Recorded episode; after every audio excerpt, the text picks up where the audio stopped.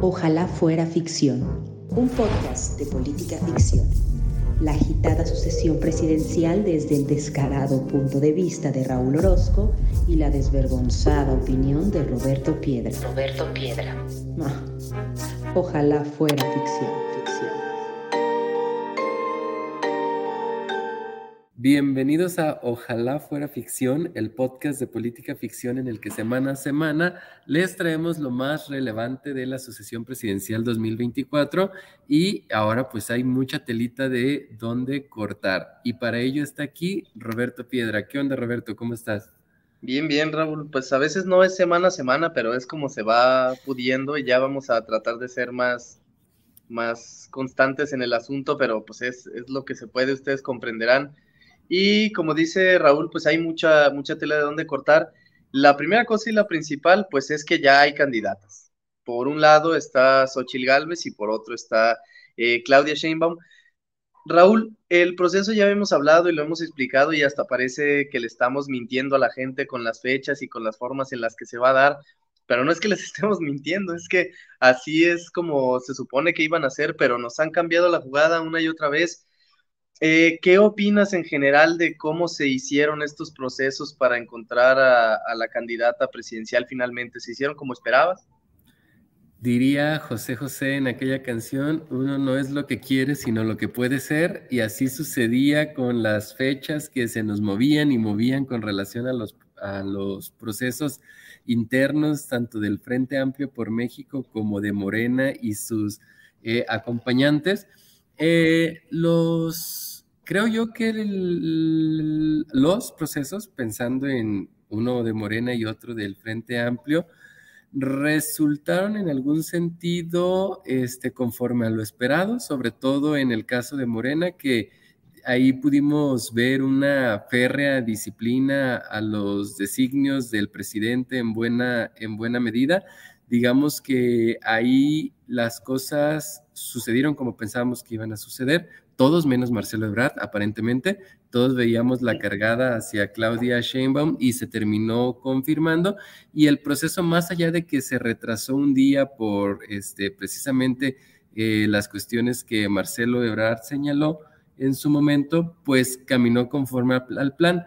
En el otro lado, en el Frente Amplio Opositor, sí tuvimos, digamos, eh, unos cambios mayores con relación a lo que nos habían anunciado inicialmente, ya que este ejercicio de ir a las urnas para el cual mucha gente se registró este, y apoyó a su candidato del Frente Amplio opositor favorito, no sucedió. Algunos están a favor de que no haya sucedido porque eso al parecer iba a ensuciar un proceso que ya estaba dando como una candidata favorita a Xochitl Galvez y hay quien dice también que el no haber terminado el ejercicio de la manera en la que fue planeada, es decir, con llevando a las personas a, la urna, a las urnas, pues le resta un poco de, de credibilidad al proceso.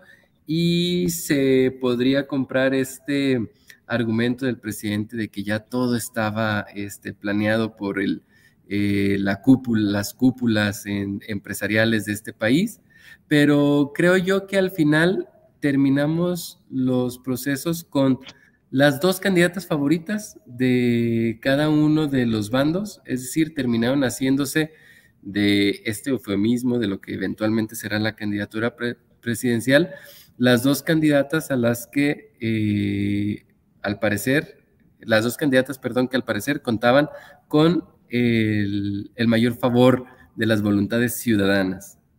Sí, yo estoy de acuerdo en parte con la, esta corriente que decías tú de que eh, están inconformes o creen que el Frente Amplio por México se equivocó al adelantar el anuncio. Yo estoy eh, en, esa, en esa creencia, creo que se equivocaron en adelantar eh, los tiempos y en modificar lo que se había dicho porque creo que le hicieron innecesariamente el juego al propio presidente, que estaba, que tenía meses o semanas al menos, insistiendo en que estaban los dados cargados y que era Xochitl y que todo esto, todo este proceso, pues era una, una gran faramaya, una gran eh, fachada para que de todos modos quedara ella.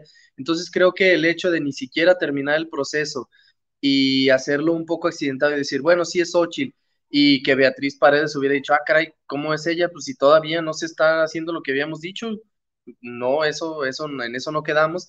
Eso creo que lo ensucia y también del otro lado creo que se ensució el proceso eh, del lado de Morena con todas estas irregularidades que está eh, señalando Marcelo Ebrard, otras que fueron documentadas en redes, por ejemplo, que justo por los lugares en los que iba a pasar el, equipo encuestador, pues anteriormente ya se les habían dado eh, regalos con la imagen de Claudia Sheinbaum o se había hablado con la gente acerca de, esta candidata y luego ya iban y se les encuestaban. Este tipo de, irregularidades eh, que no se hayan presentado, eh, se supone que los encuestadores donde se iban a tener que presentar, todo esto que ha dicho Marcelo Ebrard públicamente, pues creo que ensucia un proceso y que como habíamos dicho en uno de los episodios anteriores, es peligroso, bueno, no peligroso pues porque ya ocurrió, sino que es dañino para el instrumento.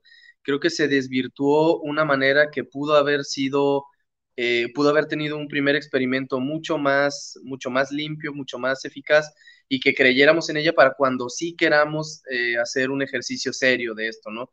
Eh, me parece que el dedazo sigue existiendo, nada más que el dedazo ahora como está disfrazado y está lleno de eufemismos y se contratan encuestadoras en tal, creo que los dos bandos terminaron haciendo, en cierto modo, tómese con cierta reserva, no estoy diciendo que sea un dedazo tal cual, pero creo que en cierto modo tiene algo de dedazo por los dos bandos, nada más que el dedazo ya no es el famoso destape que se daba antes, simple y sencillo, sino que ahora el, el famoso destape pues nos cuesta. Entonces, se hace toda una maquinaria para eh, que terminaran, como bien dijiste tú, las dos candidatas favoritas, que si eso tenía que pasar, pues estoy completamente de acuerdo. Que se haya dado en la manera en la que se dio, un poco accidentada, es lo que me parece que no debió de haber ocurrido. Sí, fíjate que ahora que tocas el tema del dedazo, pues es una conversación que está ahí presente porque mucha gente afirma que esta práctica sigue existiendo en México y que solamente tuvo digamos, eh, algún cambio de formato. Y yo creo que para discutir sobre el dedazo habríamos también de empezar por definir qué es eso, porque podríamos decir que dedazo significa que gane el, el o la candidata favorita del presidente, que el presidente imponga al o la candidata, y entonces ahí podríamos encontrar diferentes, diferentes matices. Yo creo que en este sentido, Claudia Sheinbaum hizo desde hace mucho tiempo eh, lo que tenía que hacer para construir esta candidatura.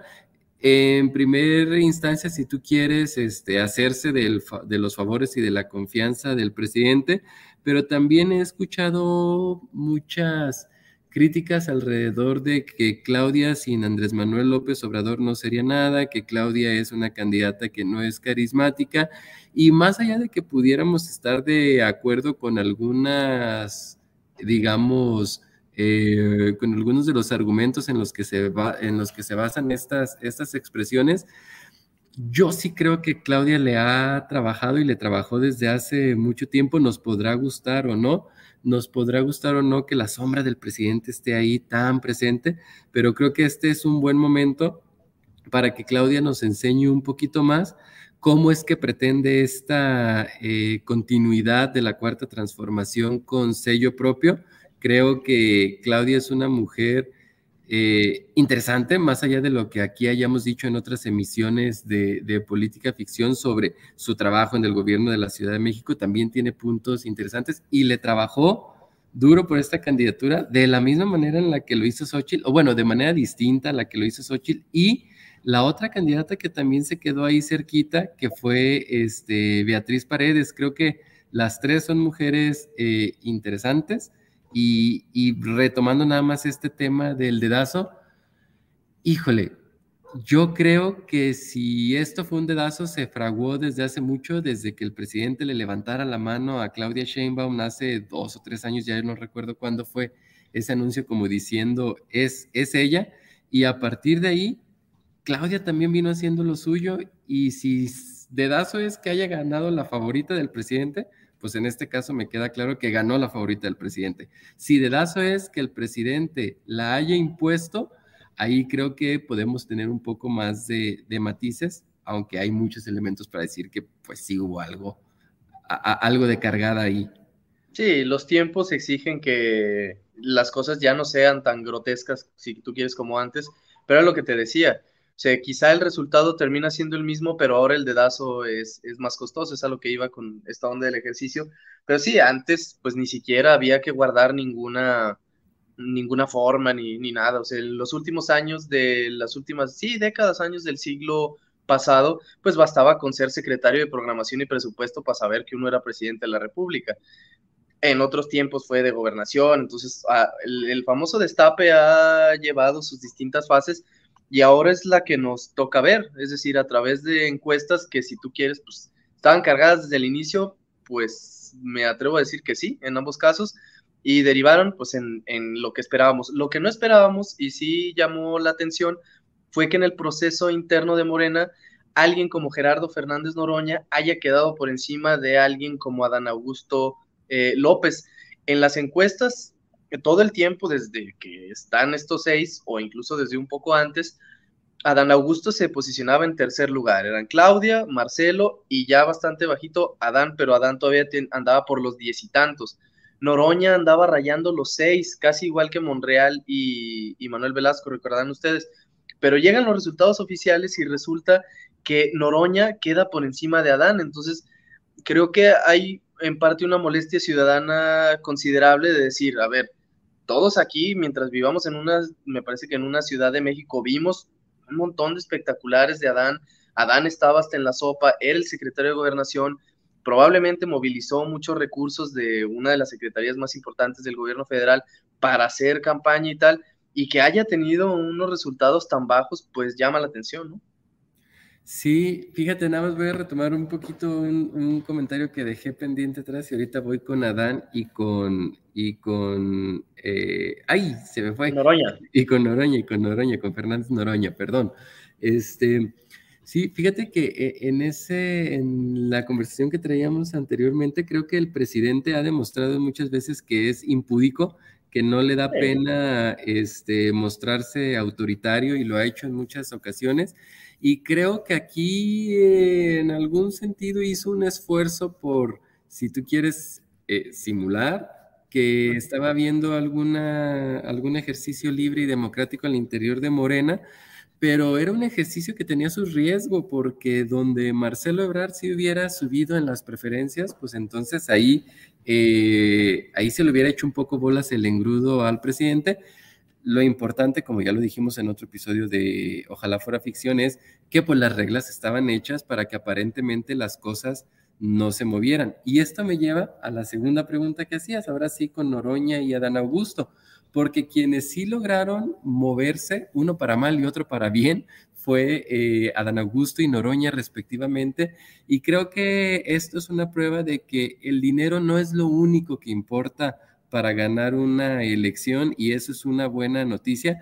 Creo que vimos el, que el candidato que más despilfarró recursos fue precisamente Adán Augusto y el que se movió de una manera eh, más discreta en cuanto al uso de recursos económicos, más afín a lo que nos ha mostrado desde que lo conocemos en la vida pública, pues es Fernández Noroña. Nosotros aquí en ese primer episodio de política, de perdón, de Ojalá fuera ficción, en el cual eh, presentamos alguna breve semblanza de todas las personas que aspiraban al cargo de presidente de la República. Creo que Noroña salió muy bien librado en ese episodio y lo hizo porque es un hombre congruente.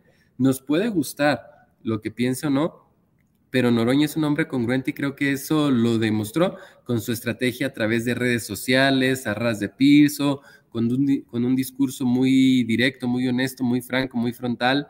Este, pues logró hacerse de las preferencias de un montón de gente que quizás no lo ubicaba antes y que dijo, mira, ahí hay alguien diciendo cosas eh, interesantes contra un Adán Augusto que no hacía otra cosa más que, como tú lo has dicho en otros episodios de política, de Ojalá fuera ficción, sigo diciendo política ficción, de Ojalá fuera ficción, lo único que hacía era pues ser una copia y una muy mala del presidente. Sí, de acuerdo. Oye, y hablando de gente que no le fue bien, pues el gran perdedor y además que te permitió ser Twitstar por unos cuantos días fue Marcelo Ebrard. Eh, solo para dar un poco de contexto, pues salen los resultados Ebrard, de, incluso desde antes de que se dieran oficialmente los resultados ese día, eh, anunció que no estaba de acuerdo con cómo se había llevado este proceso y pedía que se restituyera toda esta, esta, esta serie de encuestas porque había documentado y eso se lo presentó a, a Morena, pues una serie de irregularidades que a decir de él, aunque él ganara, pues estaba de no estaba de acuerdo con ganar de esa manera, porque a decir de él, pues metodológicamente y en la práctica no se llevó a cabo eso. Eh, últimamente a la, a la, instancia a la que recurrió fue al, al, Comité Nacional de Honestidad y Justicia, Consejo de, sí, Consejo Nacional de Honestidad y Justicia, pero el caso es que es una instancia interna de Morena, a quien le lleva eh, su escrito y esta especie de demanda, o bueno, de denuncia, mejor dicho, y hay que recordar que la principal regla de esta encuesta o esta serie de encuestas era que eran inapelables. Y con inapelables creo que no estaban jugando, es decir, lo que pueda decir uno y lo que se puede conformar, de verdad que le van a hacer oídos sordos porque esa cuestión era inapelable y ya está escrita en piedra. Entonces, Ebrard se supone que va a ir ahí, algunos analistas consideran que si no lo pelan ahí, que seguramente no lo van a pelar, puede recurrir ahora sí a instancias públicas. Por lo pronto, él ha dicho que hay que reorganizarse, y hay que reorganizarse en un nuevo partido político, o al menos una nueva expresión política llamada Movimiento Progresista. Eh, dice que esperemos noticias de él, que va a estar hablando con sus amigos correligionarios y gente que lo sigue para definir una nueva estrategia. Hay quien lo pone en Movimiento Ciudadano y si lo pone en Movimiento Ciudadano se lleva 17, entre 14 y 17% de la votación, el análisis que ya hemos hecho anteriormente. Eh, Raúl, ¿crees que Ebrard está jugando bien sus cartas una vez que ya sabe que perdió? Mira, a mí no me queda duda de que Marcelo Ebrard es un hombre inteligente, es un político inteligente, es un político experimentado, lleva muchos, muchos, muchos años en esto.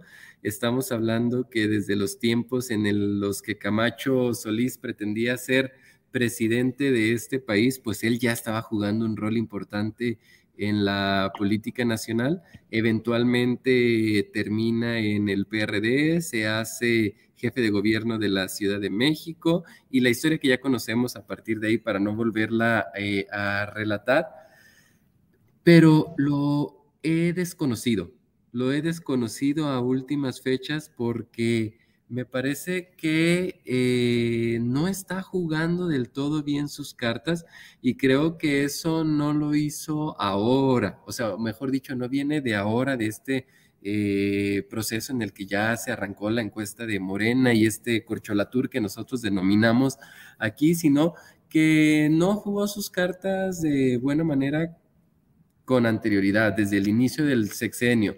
Eh, aceptó una posición que lo mantenía en algún sentido relegado de la vida nacional, porque pues siendo canciller sus ojos debían estar en otro, en otro lado. Muchas personas asumimos que iba a llegar al gabinete del presidente Andrés Manuel López Obrador como secretario de, de gobernación. Sabemos que ahí llegó Olga Sánchez Cordero, pero a partir de ahí ya había señales de que el presidente no quería a Marcelo con tanto poder en la vida pública nacional.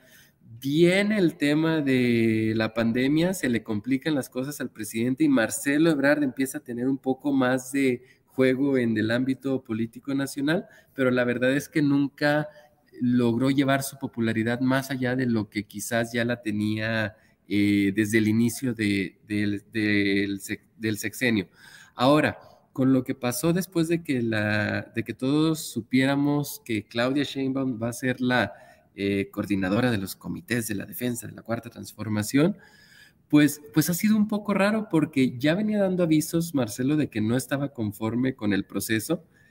Yo estoy seguro que él sabía que el, proceso no lo iba a favorecer y por eso empezaba a tener estas expresiones para que a nadie nos sorprendiera que el día del anuncio él no se presentara junto con los otros candidatos eh, perdedores a levantarle la mano a Claudia. Y en esta situación de Marcelo puede ser candidato independiente, pues esa ya la descartamos. Marcelo puede ser eh, candidato de Movimiento Ciudadano, Parece que esa está descartada, parece, no la daría yo por sentado ahora que tiene este, esta intención de, levantar este movimiento progresista. Y entonces ya no sé si a lo que le tira Marcelo, pues es precisamente a ya vivir solamente del presupuesto a través de tener eventualmente un partido político, porque el asunto de ser presidente de México, al menos en, este, en esta sucesión de 2024, ya se fue. Y el futuro, pues no parece tan alentador para, para Marcelo. Ahora bien, y para finalizar, Marcelo está enojado y hay que entender esa parte. Marcelo está molesto, Marcelo está caliente en este momento. Se dio un tiempo para darnos el anuncio, este, se dio algunos días para decirnos, el lunes les voy a decir qué es lo que voy a hacer. Parece ser que con la cabeza un poco fría, esta es la decisión que toma. Mucha gente especula si lo que quiere hacerle pues es precisamente el paro al presidente, pero pues también habemos otros que decimos, de verdad Marcelo Ebrard, un político con su experiencia y con su ambición personal, va a terminar su carrera política sirviendo de palero del presidente en favor de Claudia Sheinbaum? Y estamos viendo que quizás no, pero también que quizás la tumba está acabada. Sí, parece que quizás sí, porque él mismo en las declaraciones, cuando estaba caliente, se cerró una puerta, quizá intencionalmente porque sabía que no la quería volver a abrir en esta declaración de que no nos vamos a subsumir, fue la palabra, a, doblegar, no me acuerdo qué verbo utilizó en particular, pero no nos vamos a subordinar a esa señora, utilizó esa expresión, no nos vamos a utilizar a, esas, a esa señora. Yo creo que ahí ya... Misoginón, misoginón, se vio ahí también. Sí, misoginón, ardidón y todo, todo lo que termine en on pero también pues ha declarado que con Andrés Manuel no tiene ningún problema, porque no es tonto tampoco. Sabe que el presidente es sumamente vengativo, rencoroso y que todavía tiene mucho, pero mucho poder. Y que Ebrard por ahí a lo mejor tiene cuentas pendientes. Entonces, él sabe que con Andrés Manuel no se puede pelear. Con Claudia quizás sí, quizá todavía se siente, ahorita mientras Claudia no sea presidenta, pues todavía se siente un poco a la par, entonces quizá ahí entre pesos pesados se pueden topar, pero con Andrés Manuel él ha dicho que, con él no tiene nada en contra, ¿eh? que él sigue muy, muy obradorista y pues me parece que, no tiene de otra, ¿no? Eso es lo que, lo que tiene que decir. También otra de las personas que ha perdido gachamente en este proceso de Morena es Monreal. Él, eh, ya lo habíamos dicho nosotros, parecía que nunca quiso ser presidente de México, la verdad, o siempre fue consciente de que no podía ser presidente. Debo decir también que me cuesta mucho trabajo pensar que Ebrard en algún momento de verdad creyó que él podía ser el abanderado de Morena. O sea, quizá yo lo tengo en una en una imagen quizá de un poco más sagacidad, más lectura, más olfato político para haber dicho, la neta, aquí para mí no hay lugar. Creo que Monreal siempre supo que para él había lugar, porque cuando Ebrard se hace el sorprendido, yo dije, güey, pues serás tú el único, o sea, serás tú, Marcelo, el único de los ciento treinta y tantos millones de mexicanos que de verdad creía que podías llegar tú, pues al parecer sí, y me cuesta trabajo creerlo. Por otro lado, Monreal, eh, al menos en la lectura en la que coincidimos Raúl y yo hace algunos episodios, es que Monreal nunca quiso ser presidente en realidad. O sea, Monreal se presentaba ahí y estaba haciendo su chita y tal, porque lo que quería de verdad era que le dieran la candidatura a la jefatura de la Ciudad de México eso parecía que ya había ocurrido. Él muy contento le levantó la mano a Claudia Sheinbaum el otro día. Él estaba subido en el carro del, obradorismo y del Sheinbaumismo, pero resulta que llegó un factor inesperado que muchas veces había dicho, no, no, no, yo cargos de elección popular, no, yo ir a las urnas, no, yo soy policía, a mí no me metan, yo no estoy... Y ándale que unos, hace algunos días, un tal Omar García Harfuch dice, estoy listo para lo que venga.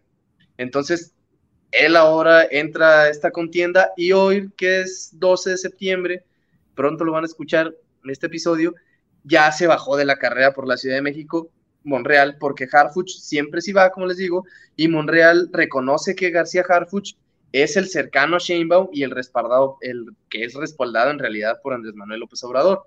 Propio Monreal le atribuye su poca popularidad a que, según él, injustamente se le responsabiliza aquella elección de 2021 en la que Morena pierde nueve alcaldías en la Ciudad de México, él sabe eh, eh, o él se sabe consciente que es visto por muchos eh, morenistas, sobre todo del, del ala más cercana a López Obrador, que es visto como un traidor, alguien que no hizo lo suficiente o bien que hizo cosas para que Morena perdiera todo ese territorio importante que perdió eh, en la Ciudad de México.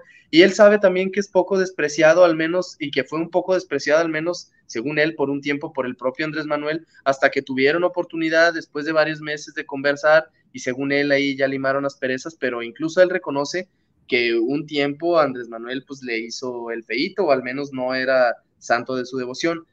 Monreal, Raúl, ¿crees que es el, a mí, me a mí sí me parece que es el gran perdedor porque ni siquiera con la consolación se quedó, ¿estás de acuerdo? Sí, eh, el caso de Monreal es curioso porque mencionabas ahorita el tema de Marcelo y si Marcelo realmente creía que tenía posibilidades de hacerse de la candidatura vía Morena, y yo creo que sí, o sea, yo, yo creo que él sí consideraba que tenía una oportunidad, pero esa oportunidad estaba, eh, digamos que estaba sostenida en el hecho de que eventualmente, por cualquier razón, Claudia se cayera. No lo hizo, porque Claudia hizo muy bien su trabajo a pesar de las intentonas de Marcelo de lanzarle ahí algunos buscapiés para ver si se enganchaba. Ella hizo lo suyo y no hubo tal caída. En el caso, en el caso de Monreal, creo que es el que sale perdiendo en muchos sentidos porque él antes de este proceso le estaba vendiendo sus bonos muy altos tanto al presidente como a Movimiento Ciudadano, porque no se nos olvide que en algún momento Ricardo Monreal parecía una, eh, eh, parecía por ahí una carta que podía utilizar Movimiento Ciudadano rumbo, al 2024.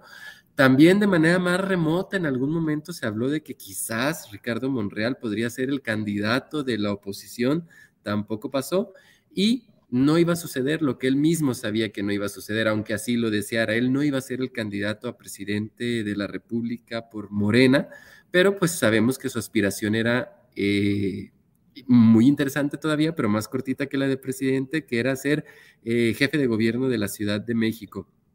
Eso, como bien señalas tú, ya no va a suceder, pero es importante también tener en cuenta que eh, al parecer entonces Claudia sí está ya empezando a ganar cierto poder porque el hecho de que sea su candidato, Omar García Harfuch, quien eh, al parecer se vaya a quedar, perdón, su favorito, el que se vaya a quedar con la candidatura a la jefatura de la Ciudad de México, nos habla también de que quizás Claudia sí está teniendo más juego y más eh, poder y más autodeterminación frente al presidente de la que podíamos esperar. Pero no se nos olvide también que al presidente no le importaría incumplirle la palabra, por ejemplo, a alguien como Ricardo Monreal. Es más, ya lo hizo una vez, ¿por qué no lo haría otra? Y mira que se le ha incumplido también a Marcelo Ebrard y aquel ahí sigue. exactamente. Pero bueno, Raúl, pues hasta aquí llegamos por cuestión de tiempo. Todavía quizá hay algo más que quieres decir que se te haya quedado por ahí. No, no, no, yo estoy, yo estoy completo.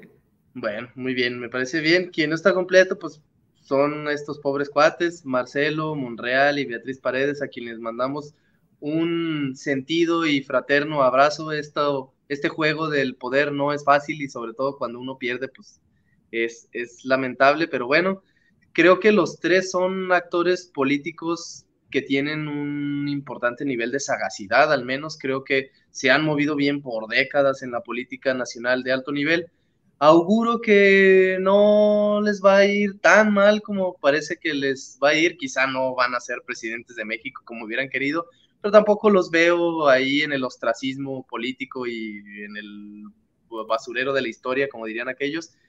Pues a ver qué pasa con, eso. En la Ciudad de México, pues también se va a poner eh, intensa, creo, la campaña con, ya que Sandra Cuevas dice que va y Omar García Harfuch probablemente los amigos capitalinos vaya a tener un super policía o una super policía de jefes de gobierno ahora. Quién sabe cómo resulte ese experimento, pero bueno, ahí va a estar. Y nosotros vamos a estar aquí la siguiente semana con lo que ocurra. Yo soy arroba rpiedra5, el buen Raúl sigue siendo arroba soy este Raúl y ambos somos arroba p ficción podcast.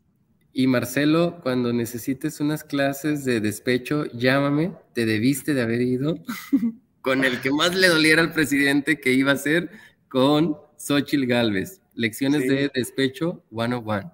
Sí, y si tienen oportunidad ahí revisen el perfil de Twitter y de Spotify de Raúl, porque tuvo a bien echarse ahí un super tuitazo eh, de básicamente a lo que llamaba a la población era a sugerirle canciones de despecho para un amigo llamado Marcelo y se sumaron cientos y cientos de personas, algunos recomendaban 10 canciones, otros una, dos, tres, etcétera. Fue un ejercicio bastante divertido que si se quieren pasar un buen rato, pues ahí métanse a arroba soy este Raúl. Y también síganlo en Spotify, tiene un gusto muy refinado en la música este sujeto y seguramente algo le van a aprender por ahí. Y yo como el presidente ya no me pertenezco a mí, me pertenezco a todas las personas que participaron en esta playlist colaborativa para Marcelo Ebrard. Muy bien. ¿Y qué? ¿Yo digo algo? ¿Tú dices algo? Sí, pues tú despides, ¿no? Ya ni te acuerdas cómo es esto. Yo digo que este fue el episodio número 9 de Ojalá fuera ficción. Nosotros nos vemos la próxima. También esperamos con noticias sobre política ficción. Bye. Adiós. Ojalá fuera ficción un podcast de política ficción. La agitada sucesión presidencial desde el descarado punto de vista de Raúl Orozco y la desvergonzada opinión de Roberto Piedra. Roberto Piedra. ojalá fuera ficción.